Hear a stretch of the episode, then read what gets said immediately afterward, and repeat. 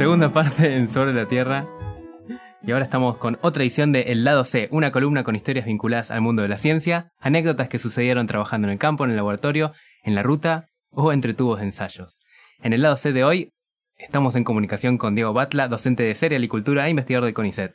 Diego nos va a contar cómo, en el marco de un estudio en semillas, decidió trabajar en total oscuridad, cómo era su rutina, el orden en el laboratorio y cómo hizo para no romper todo. Hola Diego, ¿cómo estás? Estamos acá con Pablo. Gracias por estar en Sobre la Tierra. Hola, ¿cómo están? Buenas noches. ¿Qué hace Diego? ¿Cómo anda Pablo, Jorge? Buenas noches, buenas noches a todos los, la audiencia, al programa. Eh, bueno, acá me convocaron para que cuente algunas anécdotas eh, de cosas que me pasaron eh, haciendo investigación, cosas un poco más raras de lo normal. Eh, y cuando me convocaron pensé, bueno, a ver, ¿qué cosas extrañas he hecho? He hecho muchas, pero unas, unas cosas muy extrañas que siempre que he trabajado mucho en oscuridad, pero en oscuridad total. En oscuridad total hablo de eh, no ver absolutamente nada. Y entonces les voy a contar un poco cómo me las arreglé y qué cosas me pasaron trabajando en esa situación. Y para eso, bueno, antes les voy a poner un poco en contexto de, de cómo se dio esto de trabajar en total oscuridad, que generalmente no sucede. no es investigación, porque tiene que ver, pero bueno, en este caso era así la cosa. Eh, bueno, esto que voy a contar ocurrió eh, cuando hice mis estudios, mis estudios de doctorado en la Facultad de Agronomía de la UBA, en el 2002, 20 añitos hace. Bueno, no, ayer, no hagamos cuentas. no, no hagamos cuenta, no hagamos cuenta. Los más 50 mejor no hagamos cuenta. Bueno, eh, bueno, durante mi doctorado justamente yo lo que estudiaba era cómo la luz regula la germinación en semillas enterradas de una especie de maleza que se llama poligono naviculare, más conocida como sanguinaria, ¿no? Es una maleza que invade los cultivos de invierno, por ejemplo, como el trigo. Eh, y, y, tiene, las semillas de esta maleza tienen una particularidad, es que solo germinan si las expones a la luz. Entonces, estas semillas generalmente están enterradas en el suelo, tienen lo que se llama un banco de semillas, las semillas están enterradas en el suelo, eh, y cuando las expones a la luz germinan y después eh, compiten con los cultivos, ¿no? Son malezas de los cultivos, particularmente de los cultivos de invierno. Bueno, ¿para qué yo investigaba esto? Bueno, básicamente porque, como les conté, esta, estas semillas de esta especie forman esos bancos de semillas, pueden estar mucho tiempo enterradas en el suelo vivas, y lo que sucede es que con las temperaturas frías del invierno, esas temperaturas frías, lo que hacen es, las van volviendo cada vez más sensibles a la luz. ¿Está bien? Y esto hace que cuando uno remueve el suelo para sembrar un cultivo, fuera el trigo, por ejemplo, a mediados de invierno o a fines de invierno, parte de esas semillas que están enterradas se expongan a la luz cuando uno remueve el suelo, germinen y luego compitan con el cultivo. Entonces, básicamente, eh, lo que yo buscaba era estudiar cómo esas semillas que estaban enterradas iban adquiriendo esa sensibilidad a la luz durante el invierno, justamente para después poder predecir qué fracción de esas semillas, de ese banco de semillas, de esas semillas enterradas, iban a emerger si se removía el suelo, por ejemplo, si es un cultivo, ¿no? Muy bueno. Y bueno, esa información se podía usar para intentar manejar esas malezas o controlarlas de forma más eficaz, y uno podía predecir ese evento en particular. Para eso, inevitablemente, tenía que saber cómo iban adquiriendo esa sensibilidad a la luz durante el invierno. Bueno, y entonces para hacer esos experimentos los hacía en condiciones controladas en macetas, básicamente. Entonces, lo que hacía era simular que las semillas estuviesen en el invierno. ¿Cómo simulaba eso? Bueno, lo que hacía era poner semillas en unas bolsitas de wall que me hacía mi abuelo que tenía un taller de costura. Mira. Yo intenté coser con la overlock, nunca me salió. Coseré. Grande el abuelo. No todo se hereda, claro. Sí. No, no, me decía, nene, no, no, no sabes coser. Salí de acá. Salí de acá. Entonces, eh, después las metía en esa bolsita, las enterraba en unas macetas con suelo húmedo, las ponía en unas cámaras a bajas temperaturas, para como si estuvieran en el invierno, que simulaba el frío, se iban volviendo sensibles a la luz y yo cada 6, 7 días sacaba las semillas las desenterraba, las sacaba de la bolsita y las exponía a diferentes tratamientos de luz para ver cómo iba cambiando esa sensibilidad a la luz. Esas eran luces rojas, luces azules, en, en otros rangos del espectro lumínico, bueno, no viene al caso, pero eran diferentes luces con diferente longitud de onda que me decían si eran más o menos sensibles a la luz. Claro. Pero había un problema en todo este diseño experimental, que era que para, básicamente, para poder exponerlas a la luz, las tenía que sacar en oscuridad. O sea, las semillas no podían estar expuestas a la luz hasta que yo les daba el tratamiento. Eh, Y entonces yo tenía que enterrar las semillas en oscuridad, ponerlas en unas cajitas de Petri, eh, cubrirlas con papel metálico y después de ahí recién llevarlas al tratamiento lumínico. ¿no? Ahora, eh, Diego, una pregunta. Sí. La- la- las semillas con las que vos trabajabas, ¿las sacabas de la planta o las sacabas de las que estaban enterradas en el suelo?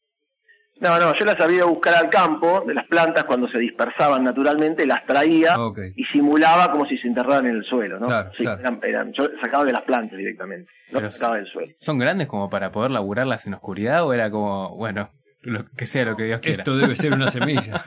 Era, era una mezcla de grandes y sé lo que Dios quiera. una mezcla de todo. Pero lo que pasaba en realidad es que lo más, lo más trágico es que había trabajos donde se hacían estos experimentos, pero la gente usaba luz verde. ¿Por qué? Porque se supone que la, germinación de las semillas no es sensible a la luz verde. Entonces yo había pensado usar luz verde, pero justo ese año había salido un trabajo donde decían que la luz verde también las podía estimular para germinar. Así que ese trabajo me mató, porque Claro. tenía que trabajar sin luz. O sea, la verdad que eh, ese trabajo, lo, cuando le dije, uy, chau, no puedo usar la luz verde. no te quedaba otra. Entonces, no me quedaba otra. Entonces lo que hice fue, bueno, intentar buscar un lugar oscuro, que no tuviese nada de luz para poder trabajar. Y bueno, en la Facultad de Agronomía, eh, eh, bueno, ustedes que la conocen, hay mucho recoveco, ¿no? Muchos lugares eh, inhóspitos que uno no conoce, eh, porque algunos edificios son antiguos. Y entonces encontré un sótano en la cátedra de botánica, que era un viejo estudio de revelado de fotos que nadie usaba. Uh, hermoso. Y- Ideal. Incre hermoso, hermoso. Eh, la verdad que me encantó porque tenía todas las bateas, los equipos de ampliación de fotos, todo estaba ahí, como no sé, no sé en qué época se usaba, todo estaba ahí eh, y no entraba una gota de luz. Lo único que había un poco de humedad, hacía- bueno, digo, bastante humedad, pero bueno, no importa. Yo dije, bueno, yo me adueño de este, fui a hablar con botánica, digo, me puede estar en sótano, sé. Entonces lo que hice fue empezar a ver si podía hacerlo en oscuridad. ¿Qué hice? Ponía las macetas en un lugar, en otro lugar ponía las cajitas de Petri, las pinzas, la, la, la tijera, el agua donde lavaba, las bolsitas que sacaba de la, de la maceta con tierra. Todo lo había dispuesto de una forma organizada, al alcance de la mano, y empecé a practicar. A practicar lo podía hacer en oscuridad, ¿no? Y bueno, había hecho una forma metódica donde sacaba la bolsita, la lavaba, después la sacaba, la cortaba con una tijera, la ponía en una cajita de Petri. Yo tenía todo en un solo lugar y una forma metódica de trabajo que con el tiempo le agarré la mano y empecé a tratar de elaborar en oscuridad lo mejor, lo mejor que podía. Y después me fui habituando y tenía un, un- un pasante que trabajaba conmigo y lo entrené para trabajar en oscuridad. Robin. Lo más loco de esto era que había pasado el tiempo, trabajamos en la oscuridad y en un momento no nos dábamos cuenta. Capaz que pasábamos, no sé, cinco horas trabajando en el sótano, armando esas cajas, Claro. sin ver, y ya nos olvidábamos que estábamos en la oscuridad. O sea, era como si viéramos, básicamente. Y te digo, hasta llegamos a tomar mate. Teníamos, habíamos puesto, yo había pegado en la mesa un pequeño recipiente donde colocaba el mate, y decía, va mate, lo- y él sabía que agarraba el mate y tomaba de ese mate, ¿viste? A veces se rebalsaba el mate, bueno, teníamos problemas con el mate, pero no podíamos estar tantas horas sin tomar mate. Eh, así que bueno, terminamos trabajando en oscuridad y en un momento te, te olvidabas de la oscuridad. De hecho, cuando salíamos nos pasaba algo eh, bastante loco, que era que, claro, estábamos cinco horas trabajando en oscuridad y cuando salíamos teníamos que estar en la penumbra, ponerle 10, 15 minutos para que el sol, cuando salíamos del sótano, no, no nos lastimara los ojos. Claro. Es como la descompresión en los buzos, ¿viste? Exacto. Cuando nos metíamos ahí era como, eh, como meterse en una, ¿viste? era oscuro, era como una cámara del tiempo. Te quedabas ahí adentro y no sabías si pasaba una hora, cuatro horas, cinco horas. Pero lo increíble era el acostumbramiento a trabajar que en un momento ya nos olvidábamos que no Claro. O sea, hacíamos todo como si viéramos, ¿viste? Eh, bueno, era muy increíble. Hacíamos una vez por semana durante unos cuatro meses. Y eso fue la verdad que in- in- increíble o, algo bastante atípico, porque de hecho, eh, creo de, después de, de este trabajo eh, que hicimos, salió una publicación que se publicó en el 2005 en una revista que se llama New Ujú. y creo que debe ser uno de los pocos papers que hace cosas en oscuridad. Bueno. Eh, Sí, de hecho yo ahora ya a mis estudiantes no se los recomiendo más. Usen la luz verde, no es, tan terrible. Qué bien, sos piadoso. A, mí hay algo que me encanta de estas este, columnas lado C que hacemos y es que eh, todas estas cosas nunca llegan al paper porque estas anécdotas quedan en realidad resumidas en una frase que dice trabajamos en la oscuridad. es, esto para un renglón. Claro. Sí, no, y, tengo otras más, porque eh, si tengo un segundo, te cuento un, un, dos más tengo de oscuridad, porque no solamente hice esto en oscuridad. Ah, mira. Tengo otra que es también parecida en realidad. Yo tenía que hacer, con esto de la luz, todo lo tenía que hacer en oscuridad. Y entonces en un momento tenía que darle pulsos de luz a las semillas, que estaban también enterradas en bolsitas, todo eso, pero lo tenía que hacer en unas cámaras a diferentes temperaturas. Entonces, en unas eh, como unas heladeras que estaban a diferentes temperaturas, ¿no? Eh, y para eso me había armado unas fuentes de luz que metía directamente en la heladera, porque yo quería que la temperatura nunca variara. Entonces tenía fuentes de luz y las metía en la heladera. Pero lo tenía que hacer en oscuridad y el problema de esto era que las cámaras estaban en los laboratorios donde trabajaba la gente y había luz.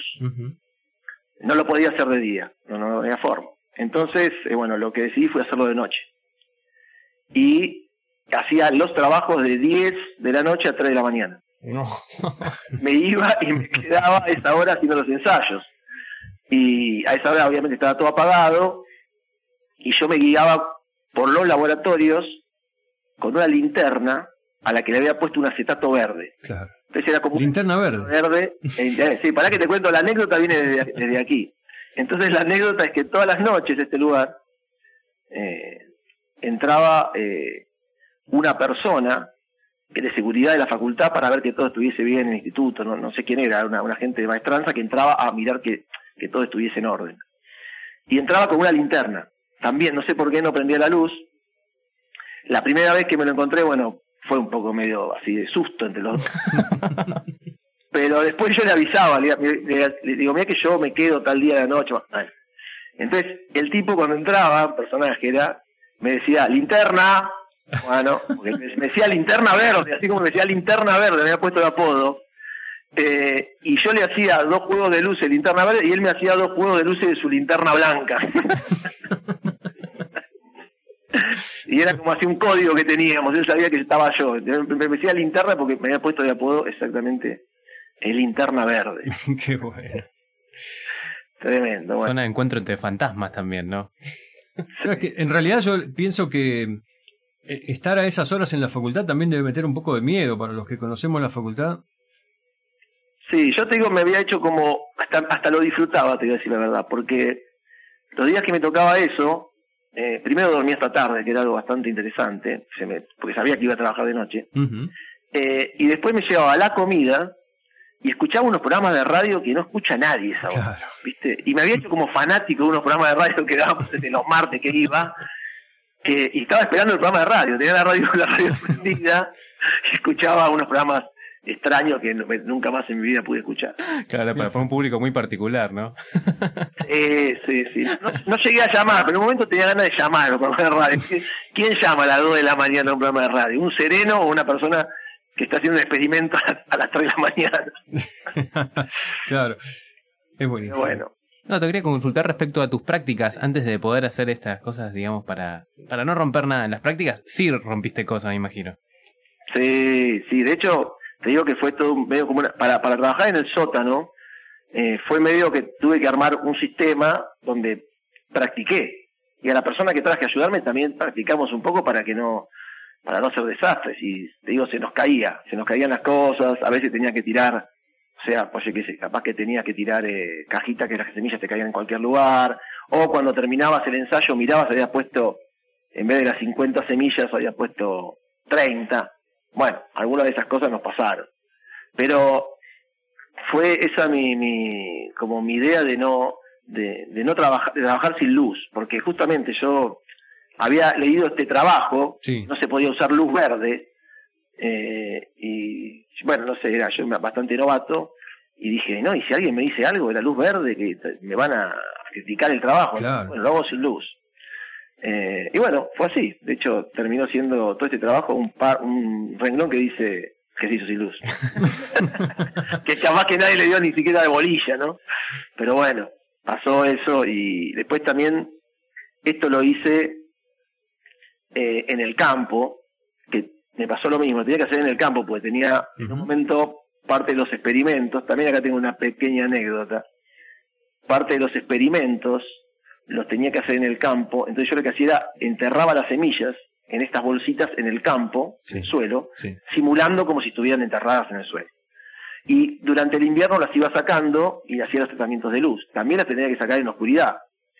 Para lo cual me había armado como un dispositivo que en realidad me había prestado otro investigador que había hecho las cosas antes que yo, donde tenías un, un tacho, un tacho de, de aceite y un guante grande, esos guantes negros grandes. Sí.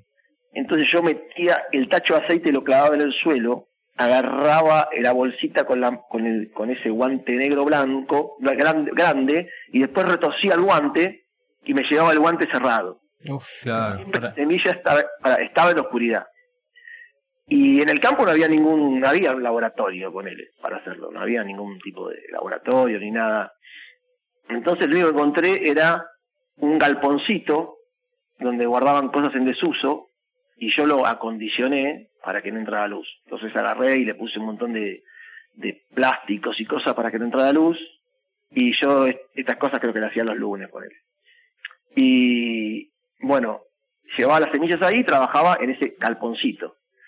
Eh, y el primer día que estoy trabajando, en plena oscuridad con todas las semillas, eh, de repente se me prende un fogonazo que me ilumina todo el cuarto. No.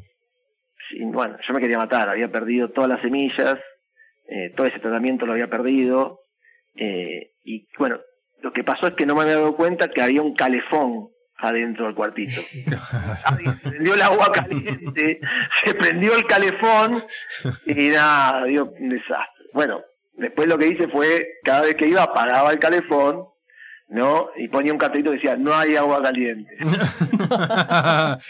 Hoy no hay baño. No, la gente... no hay agua caliente. Y bueno, eh, pero bueno, perdí una, una, partecita, la perdí ese día que lo hice.